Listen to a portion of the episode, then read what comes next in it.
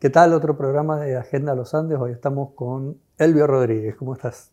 Un gusto, muy bien. Muchas gracias por, la invitación. No, por favor, Elvio es encuestador, uno de los mejores de la provincia, y mm, a veces se los disputan los distintos partidos y referentes. Y bueno, vamos a, lo vamos a escuchar para que nos cuente y analice los resultados del domingo en Mendoza y en La Nación. ¿Qué pasó? Pasó lo que tenía que pasar. Es decir, lo que se venía viendo que iba a pasar.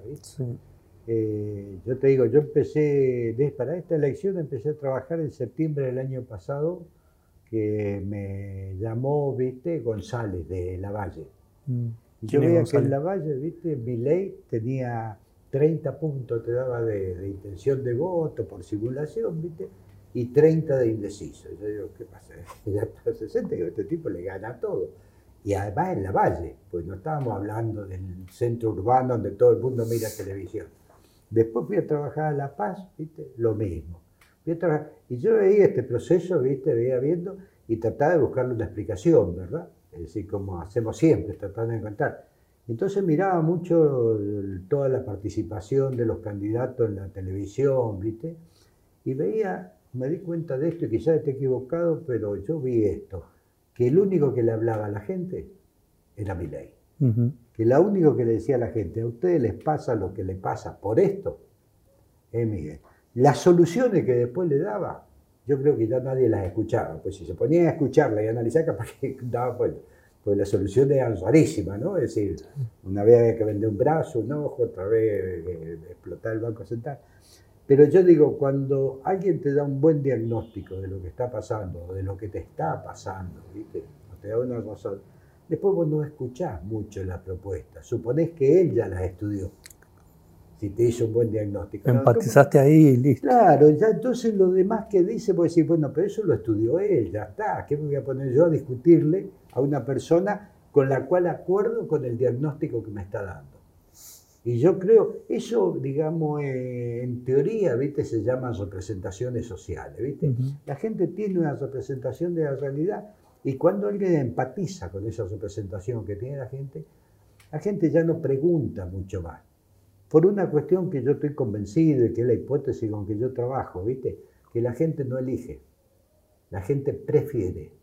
Y prefiere entre lo que hay.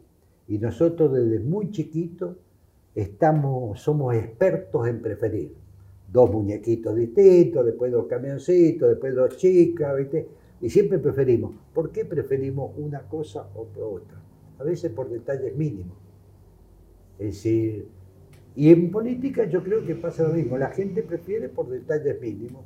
Y en este caso era preferible un tipo que, una persona, un candidato que constantemente estaba diciendo a la gente las razones por qué estaba viviendo lo que estaba viviendo, ¿verdad? Y qué es lo que había que hacer después, ¿viste? Como sostén de eso. Y otras personas que peleaban entre ellos y toda la argumentación era cómo tengo un argumento yo para discutirle el argumento al otro, o si Massa quería ir solo, digamos, Massa además viene de candidato por haber aceptado el Ministerio de Economía, o sea, no era un candidato limpio tampoco, pero después estaba Scioli que podía ser, Guado de Pedro, decía toda una discusión, ¿viste? Mientras que había otro candidato que constantemente estaba repiqueteando en la cabeza de la gente, a ustedes les pasa esto por esto, a ustedes les pasa esto por esto. Creo que el resultado fue así. Y el segundo elemento que creo que ha sido importante es la no participación de una militancia provincial, viste, que sostuviera a los otros candidatos. Fíjate vos que en las provincias donde se eligieron candidaturas provinciales, Buenos Aires, Capital Federal y Entre Ríos, Milei salió tercero. Claro. ¿Por qué? Pues ya hubo otros jugadores que la preferencia ya era, o prefiero a Milei o prefiero a, para decirte cualquiera, a Kicillof con Massa, o a Santilli con, o a no me acuerdo el otro, el de la no me acuerdo, pero te quiero decir, ya había un elemento más para forjar esta preferencia. Pues la preferencia la forja el candidato, digamos, sobre él. Y acá vos, ¿cómo explicás esa diferencia entre Milei y Juntos por el Cambio, los dos, con los dos candidatos, ¿no? Esa es la explicación que tengo, ¿viste? Que realmente los otros dos candidatos no hicieron campaña, hicieron campaña muy mala. Hicieron una campaña que no, no, no, no. Lo primero que hay que decirle a la gente, mira, yo sé que existí.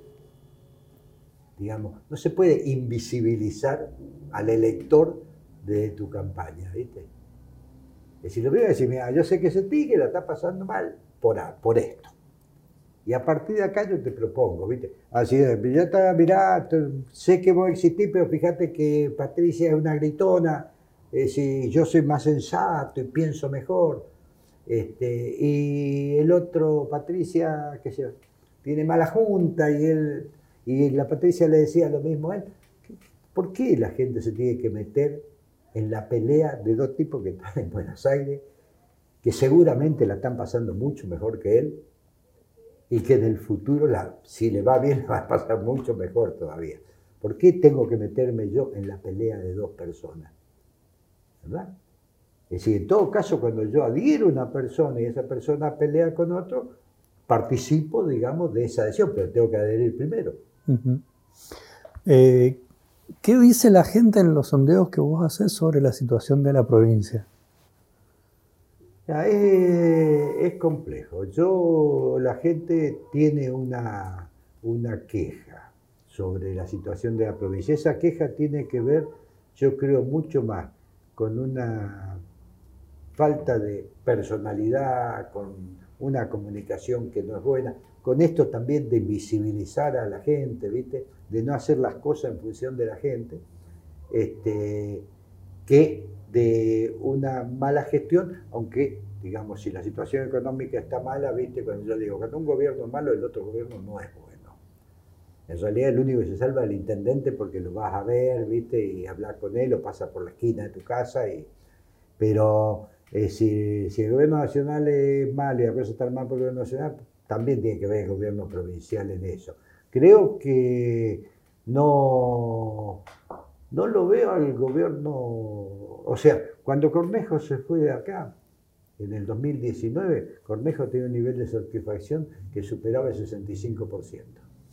Él había logrado en la población este, una adhesión a muchas de las cosas que había hecho. Temas seguridad, temas reforma judicial, el mismo ITENAULA. Ahora se hicieron a lo mejor más cosas o menos cosas, este gobierno Rodolfo, pero no las compartió con la gente, no dijo a gente esto lo hago por ustedes. Me dijo, el ITENAULA para que usted, cuando lleve a su chico de escuela, la escuela y la maestra lo estén esperando. Esa es la razón. Cuando hacemos, modificamos esto para que los presos no entren y salgan. Es decir, él le decía a la gente, o sea, había un diagnóstico de lo que la gente está viviendo, había una respuesta con esa propuesta. Este gobierno no ha hecho nada de eso. Y eso es donde yo veo que tiene, tiene dificultades para generar. De cualquier manera, cambia Mendoza, sacó el 44% de los votos en la última elección, pero 16 puntos de ese 44 fue alguien que dijo, la provincia está en pausa. O sea, no hizo una crítica feroz al estilo peronista, pero hizo una crítica, y esa crítica hace que un tipo que hizo dos meses de campaña sacara 16 puntos, de Marchi estaba muy contento, muy eufórico con sus 20 puntos, llevaba 8 meses de campaña, 7 meses haciendo campaña, Petri en dos meses hizo 16 puntos. Yo digo, a mí me decían, ¿y Petri puede ser? Mira, yo tengo una consigna, viste, que lo transmito siempre. Lo peor que le puede pasar a un político es no darse cuenta por qué le fue bien en una elección. Porque muchas veces creen, no, me fue bien porque yo era el predestinado, el elegido de Dios, el cosa. No, te va bien porque hay un contexto determinado, porque vos acertaste la comunicación en función de ese contexto, de esa realidad social que está viviendo la gente, ¿viste? Acertaste de eso en un segmento importante de la población y te hiciste una buena elección. La hizo este, el fiscal, ¿cómo se llamaba? Eh, Giordano. Giordano en su momento, la hizo el FIT en su momento, la hizo Ramón en su momento, el los Verde. ¿eh? Es decir, cada uno en su momento, ¿por qué? Porque supieron capturar una realidad y en base a esa realidad posicionarse y fundamentalmente, digo yo, es decir, tener comunicación con la gente. Estamos en los medios de, la comunicación, ¿viste? De lo hipercomunicado y resulta que no logras comunicarte con la gente. creo que también hay un exceso de vagancia. Creo que las redes sociales nos han transformado en grandes vagos. Es mucho más fácil claro, sí. hacer cosas por las redes sociales que sean muy bonitas, espectaculares, yo siempre digo lo mismo, que salir a caminar y tener que hablar con el, con el kiosquero. No, una, o elaborar una plataforma. Creo yo que hasta ahora ningún candidato la tiene. O sea, las viejas plataformas de gobierno que antes se empezaba por ahí, eh, no sé si alguno la tiene. No he visto yo, ¿viste? Es decir, son eslogan, ¿viste? Esto vamos a mejorar esto, vamos a hacer esto, esto va a ser, ni siquiera te dicen va a ser así de lindo. Simplemente critican y proponen. Y bueno, y después, qué sé veremos las campañas ahora. Bueno, eso, se vienen en septiembre dos elecciones, primero la de los intendentes eh, y después la, de, la definitiva de gobernador. Eh, bueno, esto que sucedió el domingo, vos lo tenés claro y has visto, que empieza como a ilusionar a alguna gente que eh, está cerca de mi ley. Desde Marchi a Mechillano. ¿no? ¿Va a haber impacto? ¿No va a haber impacto? ¿Se traslada el voto de Milei a, a, De Marchi como algunos sospechan? ¿Qué puede pasar? un político sin elección tiene que tener un padre que sea presidente, por lo menos, para que no necesite estar ilusionado. La ilusión cuando está abajo es correcta. Yo, yo, simplemente, hoy me lo han preguntado varias veces, yo digo, ¿alguien piensa que en San Rafael Bianchi que es del Partido Libertario, le puede ganar a Omar Félix o puede sacar más votos que Abel Freire, según quien, gane. me cuesta el nombre, ¿viste? Pero es el jefe del hospital, ¿no? Sí. No, no porque eso no se transfiere, ¿viste? Eh, Milei fue a Tucumán, le levantó la mano a Bussi, hijo, y Bussi, hijo, sacó 15 puntos. En el sur, un movimiento, un frente inventó un partido que se llama Milei. Era Movimiento de Integración, ¿viste? O sea, la palabra que quedaba, Milei. Sacaron tres puntos. No es transferible. ¿Sabes por qué creo que no es transferible ahora menos que, hace que muchos años atrás o que años atrás? Porque las pasos han terminado por destruir a los partidos políticos. Pues los partidos políticos tenían un poder, que era yo decido quién es el candidato de mi partido. Por supuesto que lo que eran candidatos después no, no lo sacaban nunca más, siempre eran lo mismo, bueno, todo lo que quiera, ¿viste? Las pasos rompieron con eso, pero también rompieron con la idea del partido político. Ahora yo estoy afiliado a un partido o no estoy afiliado a un partido, no sé cómo es, y quiero presentarme, reúno los requisitos y soy candidato de ese partido. Entonces pesa, bueno, y después la televisión, las redes, todo, ¿no? Pesa mucho las personas que los partidos o los movimientos. Que yo diga, mire, yo soy de mi ley, vóteme, lo más seguro es que me miren con desconfianza. Es decir, ganate tu voto si vos querés. Es decir, no he visto a mi ley levantar a ningún candidato en ninguna provincia. No. Al punto que él inteligentemente dice que no va. ¿Por qué? Pues no quiere arriesgar tampoco. Porque sabe que es difícil eso, ¿viste? Y después ganó en todas las provincias, ¿viste? Sí, va, salvo ya te digo, las provincias donde se elegían candidatos provinciales. Claro. Ahí no le fue bien. ¿Por qué? Porque ahí las preferencias, este te digo yo, eran más complejas. Acá la preferencia es muy simple. La reta, Bulli, ley, Massa. Los mendocinos no tenían nada que pensar. ¿Viste? Te digo, se podría hacer que tres muñequitos, cuatro muñequitos, ponerlo en una góndola y decir cuál le gusta más y con eso te salía la intención de voto. Este, yo creo que eso es así. Ahora, voy a decir, cambia un poco la representación, esto que te decía, la representación social que tiene la gente en lo que los rodea, del hombre común, este resultado. Bueno, sí, es un, un ingrediente más que se incorpora, ¿viste? Ahora, ¿cómo incorporo yo ese ingrediente a una discusión provincial? Tendría que ser, digamos, quizás lo hay, algún publicista o politólogo muy inteligente para ser capaz de incorporar ese elemento a lo que es una discusión provincial. Vincular las dos cosas de tal manera que la gente diga, no, esto hay que vincularlo de esta manera, o esto lo potencia, o esto lo hace preferible. Puede ser que para alguien diga, voy a votar a fulano de tal porque está con, con mi ley. Yo te puedo asegurar que si yo voy, antes que diga eso y le pregunto a quién voy a votar, me decía fulano de tal, al mismo. Claro. Porque las decisiones se toman primero. El razonamiento viene después, que vos explicás la decisión que tomaste. En política, así, mira, yo hago siempre una pregunta, después de hacer una simulación de intención de voto, pregunto, ¿por qué piensa que el candidato que eligió es mejor que los otros? Espontánea, abierta, ¿viste? No sale nada. Porque estuvo, fue intendente de Godoy Cruz, pues fue intendente de Maipú, porque no, lo vi, me gustó.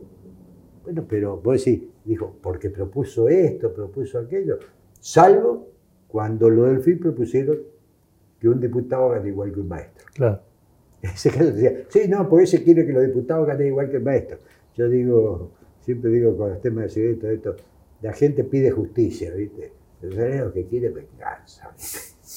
Es decir, quiere que, que, satisfagan de alguna manera ese, ese dolor que le han producido, ¿viste? Está bien. Eh, no sé si ya has visto, has empezado a estudiar eh, también otra discusión que había sobre los votos de Petri, que también se lo están disputando mucho. También. Yo creo que son votos en discusión. ¿Sí? Sí, sí son votos en discusión. Porque la campaña de Petri fue una campaña que tocó un timbre en casa del gobierno. Cuando dijo, Mendoza está en pausa. Cuando algo está en pausa, que está parado. ¿viste? Es decir, yo vengo a tocar Petri, que que va a empezar a funcionar. ¿No quedan en cambio a Mendoza? Sí, no, pueden quedar en cambio a Mendoza. No, te digo, yo no te quiero decir los resultados de mis trabajos. No, está bien. Es decir, yo te lo puedo decir, porque yo los trabajos que he hecho hasta los últimos trabajos lo hice. Este, en junio fueron las, las primarias acá, ¿verdad? Fue antes, antes de junio, o sea, en mayo. Eh, los últimos trabajos que hice fueron para fines de mayo. si yo te diría que más o menos está un 60% se queda dentro del cambio a Mendoza, tenés un 20, 25 que puede cambiar, viste que puede cambiar, y tenés otro que te dice que no sabe, Petri ya no está. Claro. Por eso te digo, no, pero eso era sin mi ley, ¿viste? Yo cada vez que aparece algo nuevo, digo, muchacho, también en, mi trabajo, en mi negocio, cada vez que aparece algo nuevo, digo, che, hay que hacer encuesta, ¿verdad? Pero bueno, es decir, tengo algo de honestidad en eso, digo, pues realmente creo, ¿viste? Que aparecen elementos nuevos y hay que tomarlos en cuenta. ¿eh? Sí, cambios que uno no... Bueno, vos lo, lo detectaste. Claro, cambia un poquito, cambia mucho y no sabemos qué tan poquito cambia. ¿Vos cómo, qué es lo que, cuál es el principal, la principal, el principal problema que le ves a, la dirigencia política local, eh, de todos los partidos, obviamente? Yo creo que fundamentalmente han perdido mucho contacto con la población. Antes vos tenías el puntero de barrio, es decir, que ibas a ver al puntero del barrio y el puntero del barrio te transmitía o te llevaba junto con la gente del pueblo. Tenía la unidad básica, que vos ibas a la unidad básica y te juntabas con la gente, se te metía ahí, te preguntaba. Y ese, ese aprendizaje eh, para mí es muy importante. Vos no podés ir solamente a donde reuniones de militancia, ¿viste? Que, es creo que se ha perdido un poco de vista qué está pasando con la gente, cómo, cómo se comunica la gente, qué, qué cosas influyen más en, su, en la formación de esa representación social que te digo yo, que se forma la gente lo que está pasando. Hay periodistas que tienen participación importante en eso, hay otros que tienen menos, ¿viste? Hay hechos genera una mayor este, incidencia en la representación. Por ejemplo, un corte de calle, te digo, para un tipo que queda trancado en el corte de calle. Ese hecho, en la representación social que se forma, si esto es una porquería, el gobierno, ¿por qué no lo saca? ¿Viste?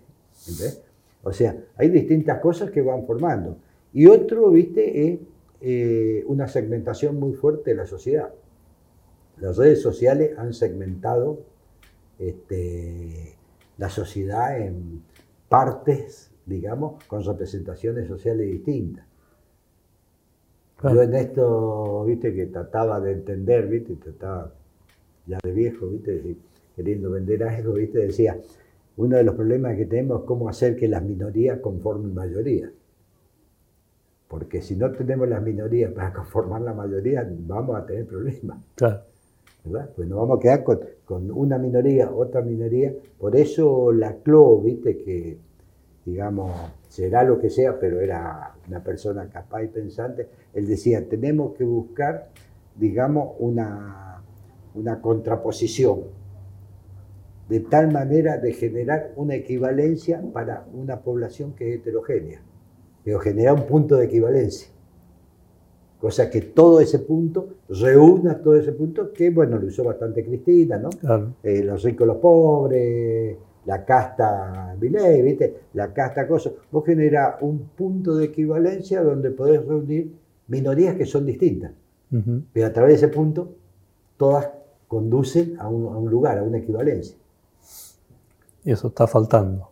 Sí, sí, sí, creo que, ¿cómo te lo diría? Y es faltar el respeto a mucha gente. Yo creo que ha bajado mucho el nivel de los políticos. Y uno piensa en los políticos que tenía antes no es muy lejos, ¿viste? ¿Cómo se llamaba aquí el que era causa del radicalismo? Genú. Genú, ¿viste? Eran tipos formados, tipos que estaban en la política, ¿no? Que, el mismo Gabriel y seguramente hay otros que yo, porque yo vine acá en el año 95, volví a Mendoza, ¿viste? Que no conozco. Pero yo no veo que mucha gente formada, veo más una cosa de café, ¿viste? mucho café, muchas cosas, pero no veo gente que, estudie, que lea, ¿viste? Que, que busque, te, digo, la CLO. Hay trabajos muy interesantes por ahí, ¿viste? Es decir, para tratar de entender esta, esta realidad. Yo mismo digo, Rosaballón, no sé si has leído, sí, es decir, el ciclo del populismo. Es un libro que está lleno, hasta para subrayarle y decir, esto lo voy a usar yo. Claro. Es decir, porque hay trabajo, ¿viste? Lo, y, pero también hay una pérdida yo creo que también se han perdido mucho los intelectuales, ¿viste? Decía acá, no me acuerdo, pero yo sé que tenían unas personas que era muy, no me acuerdo cómo se llamaba, ¿viste? Tenía algún, dirigía algún máster en, la Universidad Nacional de Cuyo, este, pero vos en el país tenías intelectuales importantes. Hoy casi no hay, ¿viste? Es decir, los intelectuales se vuelcan, más o menos se vuelcan al periodismo y empiezan a hacer una cosa bastante liviana, te digo. Kovaldov, quizá uno podría decir, viste, yo tengo libros de él, viste, me gustaba sus trabajos sobre metodología, viste, pero por ahí, viste, qué sé yo, los medios, viste, la televisión te hace simplificar mucho. Claro, sí, sí. Bueno, Elvio, te agradezco la visita. Antes no. quiero terminar sin decir que ha publicado un libro que se llama Apuntes sobre investigación y planificación de campañas electorales. El que lo quiera le tiene que llamar a Elvio para que se lo Son apuntes que yo he ido tomando y para si algo de lo que dije no lo entendiste, capaz que está ahí. Está bien. mejor, quizás. está bien. Bueno, muchas gracias por venir. No, por favor, ha sido un gusto y gracias por invitarme. Bueno, bueno pasó otro programa de Agenda de los Andes.